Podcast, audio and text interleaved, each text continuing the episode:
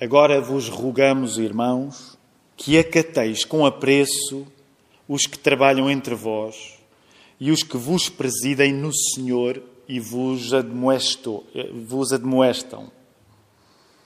E que os tenhais com amor em máxima consideração, por causa do trabalho que realizam. Vivei em paz uns com os outros. Exortamo-vos também, irmãos, a que admoesteis os insubmissos, consoleis os desanimados, ampareis os fracos e sejais longânimos para com todos. Evitai que alguém retribua a outrem mal por mal. Pelo contrário, segui sempre o bem, entre vós e para com todos. Regozijai-vos sempre. Orai sem cessar. Em tudo dai graças, porque esta é vontade de Deus em Cristo Jesus para convosco. Não apagueis o espírito, não desprezeis as profecias Julgai todas as coisas, retendo o que é bom. Abstende-vos de toda a forma de mal. O mesmo Deus da paz vos santifica em tudo, e o vosso espírito, alma e corpo sejam conservados íntegros e irrepreensíveis na vinda do nosso Senhor Jesus Cristo. Fiel é o que vos chama, o qual também o fará. Irmãos, orai por nós. Saudai a todos os irmãos com um ósculo santo. Conjuro-vos, pelo Senhor, que esta epístola seja lida a todos os irmãos. A graça de nosso Senhor Jesus Cristo seja convosco.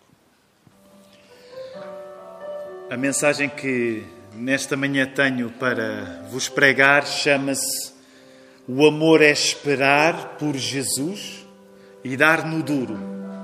O amor é esperar por Jesus e dar no duro. Acho que todos podemos concordar que a palavra amor tem boa reputação. Todos nós, de uma maneira ou de outra, eh, gostaríamos que as pessoas dissessem que nós somos amáveis. E nesta medida, não seria desajustado dizer que o amor é um valor popular.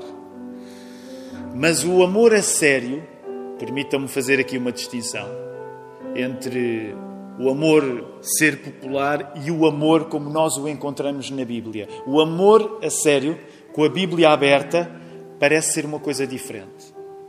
E hoje, quando estamos a terminar esta primeira carta que o apóstolo Paulo escreveu aos Tessalonicenses, nós vemos que quem ama quem ama mesmo tem no regresso de Jesus a sua vida. Esperar por Jesus é a coisa mais importante. Querer estar na presença de Jesus é a coisa mais importante de quem ama a sério na Bíblia. E ao mesmo tempo, então a, a, definição que a Bíblia nos propõe de amar é esperar por Jesus, e ao contrário desse amor por Jesus nos distrair deste mundo, ao contrário de acharmos que a pessoa que ama Jesus só se preocupa com coisas espirituais, o que nós encontramos na Bíblia é precisamente o oposto. Quanto mais nós amamos Jesus, menos nós atribuímos aos outros as responsabilidades que são nossas e que acontecem nesta vida já. Então, esta é uma definição bíblica de amor. Quando nós amamos, nós esperamos por Jesus e isso não nos distrai deste mundo de agora, onde Jesus não está fisicamente. Pelo contrário, faz-nos dar no duro, faz com que nós tomemos as nossas responsabilidades. Esta é basicamente, eh, este é basicamente o sumo do sermão que vos quero pregar nesta manhã e por isso vamos pedir ajuda a Deus para que isto fique bem claro nos nossos corações para que o Espírito Santo nos esteja a guiar enquanto um, prego esta mensagem. Vamos orar. Deus Pai, nós gostamos de amar, nós sentimos que a nossa vida faz sentido quando amamos, quando amamos pessoas, quando amamos coisas, quando amamos hábitos que temos, quando amamos os sonhos que queremos concretizar. Ó oh, Senhor, mas a verdade é que ao abrirmos a Bíblia, que acreditamos que é a tua vontade, a tua palavra, ó oh Senhor, nós encontramos o amor a ser descrito de maneiras diferentes de como o sentimos a maior parte das vezes. E portanto há, um, há uma luta a acontecer em nós quando abrimos o, o teu texto sagrado e vemos que o amor está a ser descrito de uma maneira diferente de como nós amamos. Oh Senhor, e queremos pedir a tua ajuda. Ajuda-nos a compreender, afinal, o que é amar, o que é ter uma vida com sentido, dedicada às coisas boas. E nesta hora, ninguém tem a capacidade de, de fazer isto acontecer. Não é por eu querer que alguma coisa vai acontecer, não é por eu estar a ouvir que aquilo que estou a ouvir vai acontecer, não é por eu estar a pregar este sermão que por estar a pregar isto vai acontecer, mas nós acreditamos que tu és Deus, Pai, Filho e Espírito Santo, e sendo esta palavra tua, ela produz efeito porque tu crias as coisas através da palavra e quando a tua palavra é proclamada, mundos acontecem e acontecem em nós, e é isso que nós queremos pedir-te nesta manhã, Senhor. Que tu faças este mundo acontecer, o mundo que nós encontramos neste texto, em que somos chamados a amar, porque Jesus nos amou. E por isso eu peço nesta hora que tu nos possas guiar. Nós somos um povo pequeno aqui nesta manhã na Lapa, mas graças a ti há pessoas a ouvirem em vários lugares de Lisboa, fora de Lisboa, em Portugal, no Brasil, pelo mundo fora. Ó oh, Senhor, fora da nossa igreja há pessoas a ouvir a tua palavra neste domingo que é o teu dia e nós pedimos que tu faças acontecer a semente que queres semear, independentemente das pessoas que estão a ouvir esta palavra já acreditem em ti ou não que este seja dia de salvação. É isso que nós queremos pedir-te em nome de Jesus. Amém. Amém. Antes de voltarmos ao texto, ainda um anúncio que ficou por, por fazer. Eh, graças a Deus, agora há uma reunião de mulheres, não só na hora de expediente, às 10 da manhã de quarta-feira, mas também às 7 da tarde. Então, vamos acrescentar eh, ao nosso, à nossa lista de anúncios de atividades regulares reunião de mulheres às 7 da tarde, online também, portanto fiquem sintonizadas as mulheres que não podem estar às 10, porque às 7 há uma reunião para vocês também. Estamos hoje a chegar ao final desta carta e chegamos. Olhem, por favor, para o texto, porque nós estamos a encontrar uma lista que junta tanta coisa que podemos eh, sentir dificuldade eh, em ficarmos fixos numa coisa só. Porque Paulo está a acabar a carta e, e há aqui uma lista de várias coisas diferentes. Ainda assim, dá para topar uma ideia central, que é uma ideia central de ação. O final da carta é fazer. O final é fazer. Depois de Paulo ter desenvolvido ao longo de, desta carta algumas ideias principais, Paulo quer fechar a carta com um resumo que ponha aqueles salonicenses a praticar o que ele esteve a pregar. E por isso esta secção, que vai do verso 12, sobretudo ao 22, mas também até ao verso 28, ela funcionava como um resumo, que era um modelo de conclusão para algumas das cartas que o apóstolo Paulo escreveu. Por exemplo, ele faz isto também na carta aos Romanos, no capítulo 12, verso 13 ao verso 17. E este conjunto de várias indicações bem práticas faria parte do ensino habitual de Paulo às igrejas e ilustrava comportamentos que deviam ser vistos como fundamentais para cristãos daquele tempo, há dois mil anos, que precisavam de se demarcar moralmente dos ambientes deles. Portanto, este, este tipo de lista que nós estamos a encontrar hoje eram coisas bem práticas para os cristãos de há dois mil anos entenderem que eh, viverem com Cristo significava eles viverem de um modo diferente, terem uma vida prática que se distinguia do ambiente em que eles estavam. Esta coleção de exortações, que pode parecer até algo dispersa, convoca então um corpo mais abrangente de ensino. E neste caso, eu gostava de chamar a vossa atenção, nestas várias recomendações, para obrigações que, enquanto cristãos, nós temos. Eu sei que a palavra obrigações não é a palavra que nós uh, gostamos mais. Mas, de facto, podemos falar num conjunto de obrigações que, como cristãos, nós temos, que os cristãos há dois mil anos, no mundo greco-romano, tinham e que nós hoje continuamos a ter. E que nós encontramos pelo menos três níveis destas uh, obrigações. Há o primeiro nível, uh, e voltem a olhar para para o texto, sobretudo o verso 12 e verso 13, que diz respeito, quando és cristão, tu tens deveres em relação à igreja e, em primeiro lugar, em relação aos líderes da igreja. E, e há pessoas que podem estar a pensar: ah, isso é bom para tu, para, para tu pregares, Tiago, não é? Tu és um líder da igreja, és um pastor, deve-te saber bem esta parte. Uh, meus irmãos, não se esqueçam, eu sou um líder, mas há outros líderes na nossa igreja. Sou o pastor que preside, mas há outros pastores. O Marco, o Filipe, na margem sul o Diego. E, portanto, também eu, como pastor, sou chamado a submeter-me aos outros pastores. Qualquer cristão é chamado a submeter-se aos líderes. Mesmo que nós, lá está, voltemos a ter uma a admitir alguma relação difícil com palavras como submissão. Mas isso é uma das coisas que o apóstolo Paulo não mendiga na hora de dizer. Vocês devem tratar muito bem os vossos líderes, eh, acatar, o verbo acatar, então, se calhar ainda mais eh, difícil para nós é. Não porque os líderes estão num exercício caprichoso de poder, mas porque, como o apóstolo Paulo está a dizer, eles, aqueles que presidem, eles dão-se, eles dão-se, e vocês devem relacionar-se com eles, vejam bem, não só fazendo aquilo que eles dizem, mas amando. Mas já lá vamos. Portanto, primeiro nível, quando nós somos cristãos, é a nossa responsabilidade em relação à liderança da igreja, aos nossos pastores. Agora, reparem, no verso 14, não é só os líderes, é a nossa necessidade de nos darmos também a todas as pessoas na igreja todas as pessoas na igreja. Portanto, não é só aos líderes.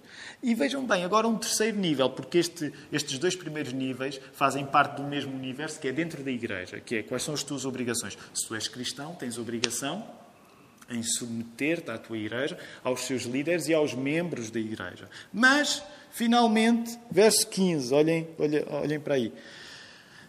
Não é, não é só o relacionamento com pessoas na igreja, é o relacionamento com as pessoas na fora, fora da igreja também.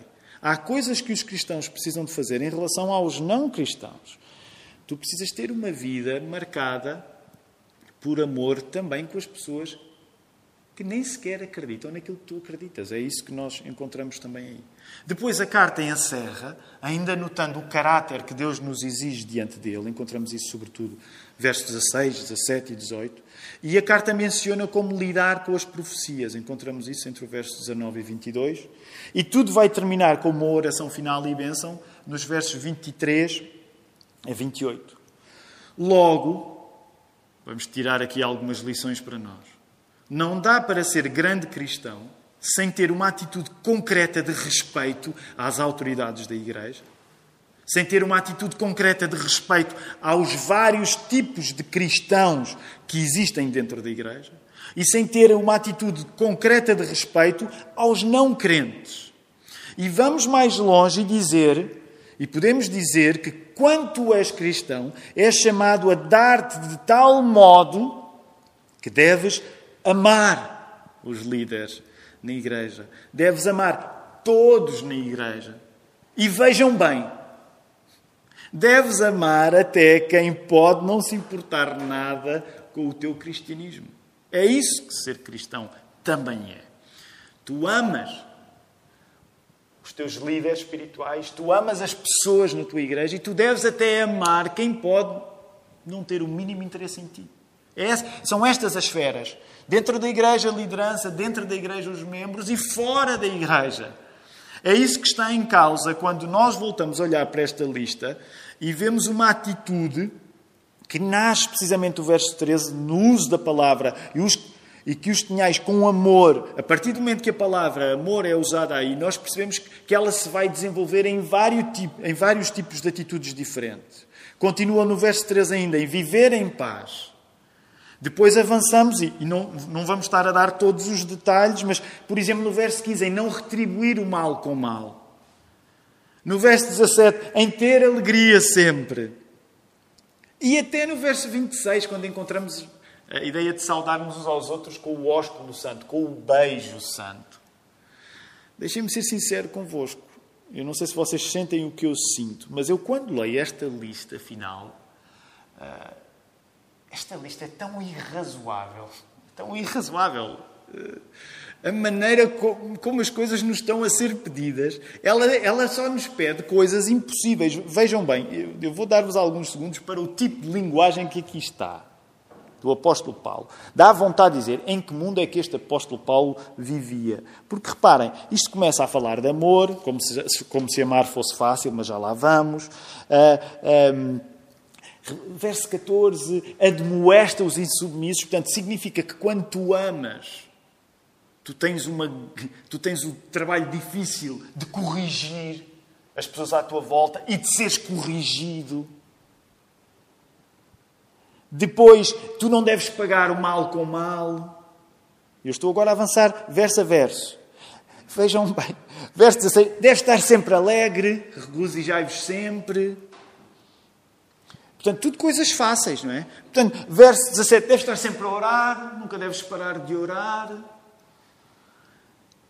Em tudo deves dar graças, em qualquer circunstância tens de ser grato, tens de agradecer por tudo. Não deves apagar o espírito, não deves desprezar as profecias, deves julgar todas as coisas. Vejam bem, como é que é possível julgar todas as coisas? Nós, nós nem juízo temos para duas ou três coisas, quanto mais. Não, ter juízo para todas as coisas. Deves reter tudo o que é bom. De, reparem então, olha, o verso 22 dá vontade de dizer: grande aconselho, abstendo tudo o que é mau. Olha, obrigado. Não é? Nem não, e não para por aqui. O mesmo Deus de paz vos santifique em quê? Tudo. O vosso espírito, alma e corpo sejam conservados como? Íntegros. Irrepreensíveis. Fiel é o que vos chama, o qual também fará. Talvez a coisa que nos parece mais humana seja quando chegamos ao verso 25 e pelo menos o apóstolo Paulo diz: Olha, orem por mim. E aí, ok, isso eu sou capaz de fazer. Eh, agora, eu estou a passar quase de uma maneira anedótica por este texto, porque não é estranho que tu leias estas, uh, uh, estes últimos conselhos do apóstolo Paulo digas em que mundo é que este apóstolo Paulo vivia. E eu quero dizer, este apóstolo Paulo vivia num mundo tão mau ou pior que nós vivemos hoje. Ele vivia num mundo em que as pessoas passavam a vida a discutir umas com as outras, baseadas no facto de terem uh, origens diferentes. Ele está a falar do Ocidente em 2021. É? Nós falamos nas polarizações. Acreditem que ele era um mundo polarizado. Sabem que uma das coisas mais interessantes é que, precisamente porque a Igreja de Cristo congregava origens diferentes, como nenhum outro culto religioso congregava, a vida em igreja era muito difícil. Era mesmo gregos e troianos, era judeus e gentios. Eram pessoas de culturas completamente diferentes. Nós não temos a ideia do que é que isso significa. Portanto, era numa época absolutamente polarizada, como hoje a nossa época também é. Era este o mundo em que o apóstolo Paulo vivia. Mas era um mundo onde as autoridades dificilmente suscitavam as nossas melhores emoções. Nós facilmente falamos contra o governo. Julgas que naquela altura as pessoas tinham vontade de falar bem de César? Quando a autoridade, quando a paz romana entrava com violência? Era este o mundo em que o apóstolo Paulo vivia. Mais ainda, era um mundo em que viver tudo isto com alegria parece de facto uma piada de mau gosto. E tal como acontecia com os cristãos do mundo greco-romano de há dois mil anos, nós hoje somos responsabilizados pela mesma necessidade de tomar o amor como algo que vai além do impulso imediato das nossas emoções. É por isso que comecei logo por falar neste texto, a dizer: olha, o amor hoje é popular, mas quando nós vamos falar de amor na Bíblia é outra história. Porque nós não estamos a falar acerca daquilo que as nossas emoções nos dizem no imediato. Porque se estivermos a falar acerca daquilo que as nossas emoções dizem, se nós estivermos a falar acerca de ser fiel a nós próprios, segue o teu coração, se nós estivermos a, a, a falar nisso, nada disto faz sentido que o apóstolo Paulo estava a pedir aqui. Porque nenhum, acho eu, nenhum de nós, se for completamente sincero, tem vontade de fazer as coisas que aqui estão ditas na palavra de Deus. Mas uma coisa que eu, que eu te quero dizer é: há dois mil anos, na Grécia de há dois mil anos, não era fácil suportar pessoas dentro da igreja e muito menos fora dela. Como hoje não é fácil suportar pessoas nem dentro da igreja nem fora dela. A lógica era um pouco esta. Vocês, está, está Paulo a falar para os Tessalonicenses, se vocês são o que são por causa de Cristo vos ter amado, agora façam a vossa parte, que é amem também. É certamente uma coisa bastante irrazoável, mas é aquilo que o cristão sabe que está na base da sua identidade. É nesse sentido que nós dizemos: amar é popular, mas amar a sério, de facto, parece ser uma coisa diferente. E se nós tivéssemos de definir o amor com base neste texto, nós diríamos que viver, que, que o amor, viver o amor a sério, é viver inteiros enquanto esperamos por Jesus. Numa inteireza tal, numa inteireza tal, que significa nós sermos sérios a fazer o que a Igreja nos manda. Ok? Como é, o que é que é amar na Bíblia? Olha, Tu lês este texto e percebes que amar é esperar por Jesus, que era um dos grandes assuntos desta primeira carta de Paulo aos Tessalonicenses, e isso na prática coloca-te numa postura em que tu obedeces àquilo que a Igreja te diz, obedeces ao que a Igreja te manda. E estou a usar o, o verbo mandar precisamente porque é um verbo difícil, porque convoca a urgência, mas mais ainda, quando tu vives inteiro, tu esperas por Jesus, numa inteireza tal que significa que és sério a fazer o que a Igreja te diz, ao ponto de que não foges das tuas responsabilidades que tens até com pessoas que não querem saber dessa história de cristianismo para coisa nenhuma. É uma definição de amor completamente complicada. Complicada no sentido muito difícil. Mas é esta a definição de amor que nós estamos a encontrar na Bíblia. Portanto, tu vives uma vida inteira. O que é que é uma vida inteira? É que tu tens a espera por Jesus como a coisa mais importante da tua vida. Já começamos com uma coisa difícil. E que por causa disso, tu estás pronto para aceitar que a igreja te guie, porque a igreja é a comunidade desse Jesus e por estares pronto a aceitar que a Igreja te guie, tu também estás pronto para assumir responsabilidades para com as pessoas que não têm nada a ver com a Igreja. Se o regresso de Jesus não é o mais importante para nós, e se este regresso não nos faz dar no duro, assumir as nossas responsabilidades junto de pessoas que não querem saber de nós para nada, então nós ainda estamos longe daquilo que o cristianismo a sério representa. Ao lermos este texto bíblico, sabemos que amar a sério é esperar por Jesus, ao mesmo tempo que não esperamos que alguém faça aquilo que nos compete. Eu vou voltar a repetir esta ideia. Porque um, uma das maneiras que gostava que tu ponderasses nesta manhã acerca de, daquilo que o amor é, é usar o verbo esperar de duas maneiras diferentes. Uma pessoa que ama a sério na Bíblia é uma pessoa que espera por Jesus. Que tem em Jesus o elemento fundamental da sua vida. Mas ao mesmo tempo, isto faz com que essa pessoa que espera por Jesus não espere que sejam os outros a fazerem aquilo que é a responsabilidade dessa pessoa.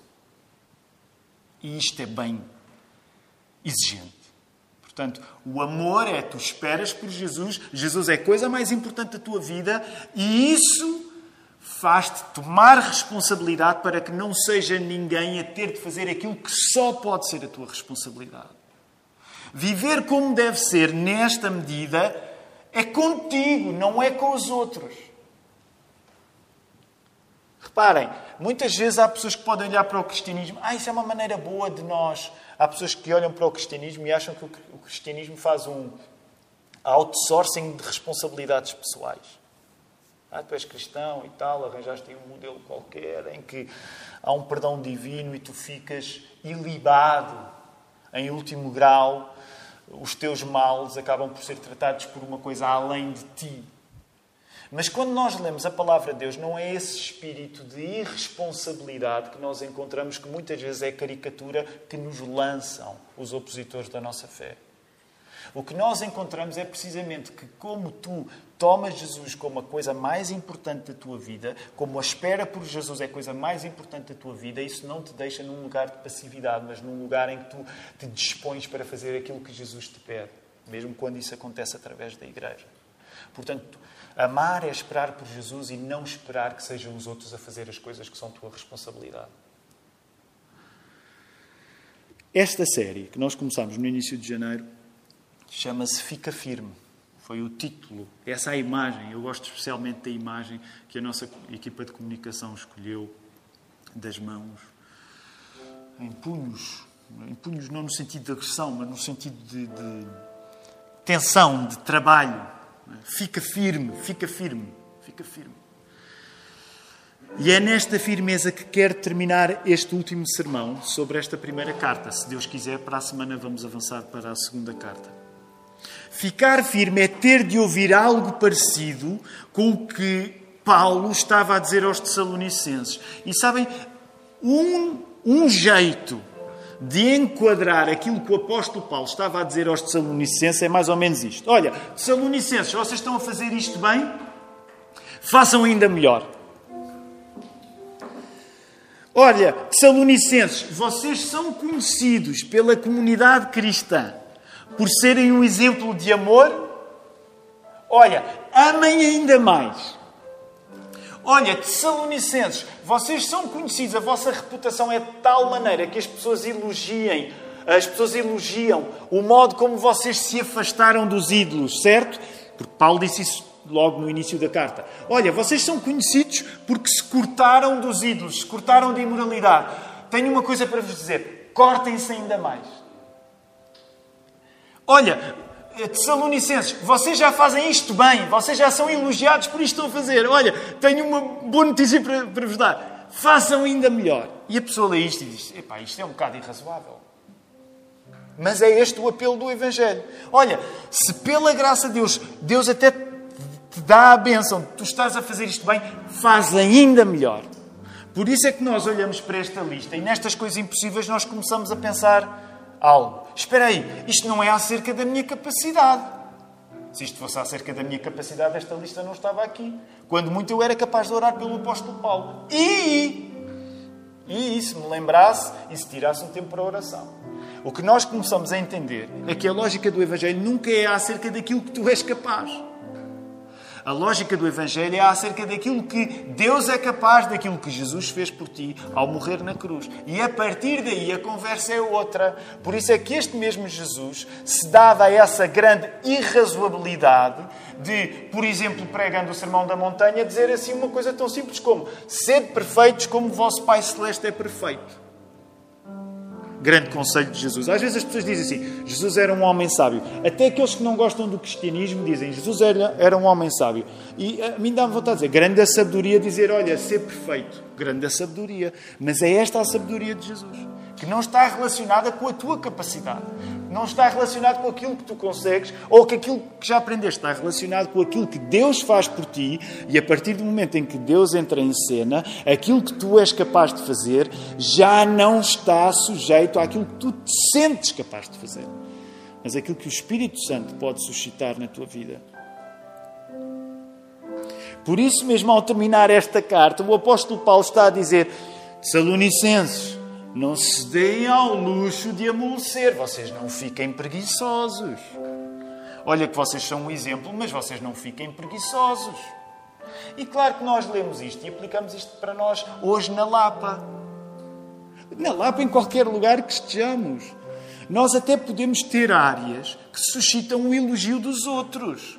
Mas o que Jesus nos está a dizer é: tu não amoleças, tu não fiques fraco, tu tens de ficar firme. E na fé cristã, isso significa tu viveres uma vida inteira. É por isso que vocês chegam ao verso 23 e encontram essa palavra aí.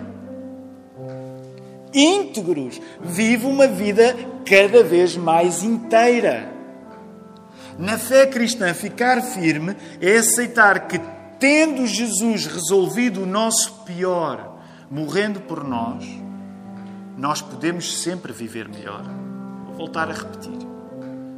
Na fé cristã, ficar firme é aceitar que, tendo Jesus resolvido o nosso pior morrendo por nós, nós podemos sempre viver melhor. E é aqui que eu quero terminar. Porque qualquer pessoa pode ouvir esta mensagem e dizer isto é muito irrealista. O que tu estás a pregar ao Tiago é muito irrealista. Mas a mensagem que eu vos tenho para pregar não é acerca de algo realista ou sequer de algo razoável.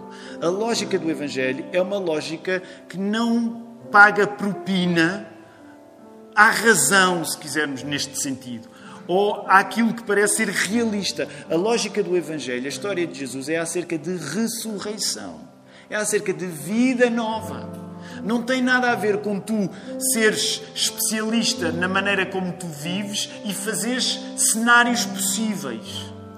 Tem a ver com tu acreditares que, de facto, se Jesus tiver morrido por ti, então tu és chamado a viver uma vida nova, da mesma maneira como ele ressuscitou.